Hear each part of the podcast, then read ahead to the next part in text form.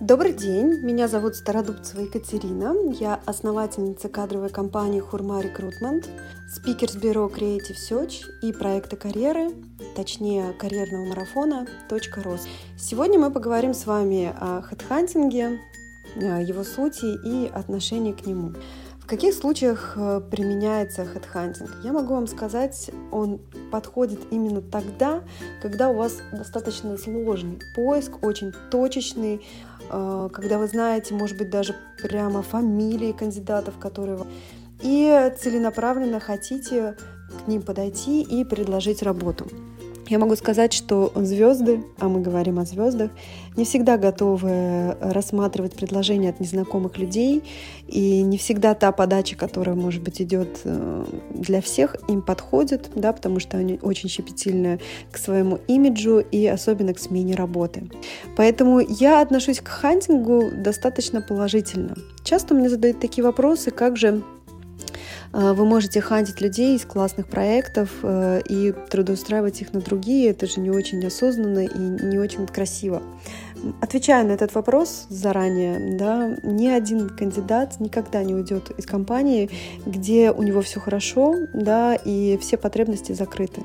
Наверное, вы скажете, что это сказка, и такого не бывает, но э, невозможно схантить кандидата, который об этом сам не думает, о том, чтобы сменить работу. Это сто процентов.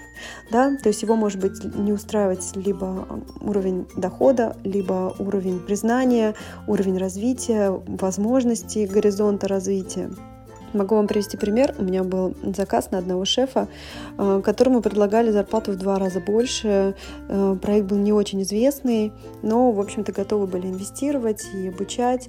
И я могу сказать, что шеф отказался, потому что для него было важнее работать именно с тем э, собственником бизнеса. Да, пускай это была ниже зарплата, но зато с тем человеком, с которым было очень комфортно. То есть у него была основная мотивация — это руководитель и возможность работать в одних и тех же ценностях. Поэтому суть хедхантинга, она проста. Схантить своровать, да, или ну, пере, перевести одну, одну звезду с одного проекта на другую.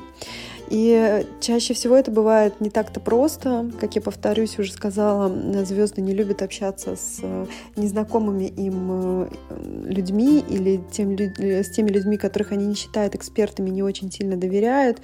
Поэтому здесь э, нужно искать, конечно же, контакты и выходы на этого человека, с кем он общается, и кто может поговорить с этим человеком, чтобы представить вас уже не просто как холодный контакт, который ему написал в Инстаграме или в Фейсбуке или в WhatsApp, а именно представить вас как эм, эксперта, чтобы вы уже попали в зону доверия, и этот человек мог выслушать вас и вообще прислушаться к информации. Удачной вам охоты!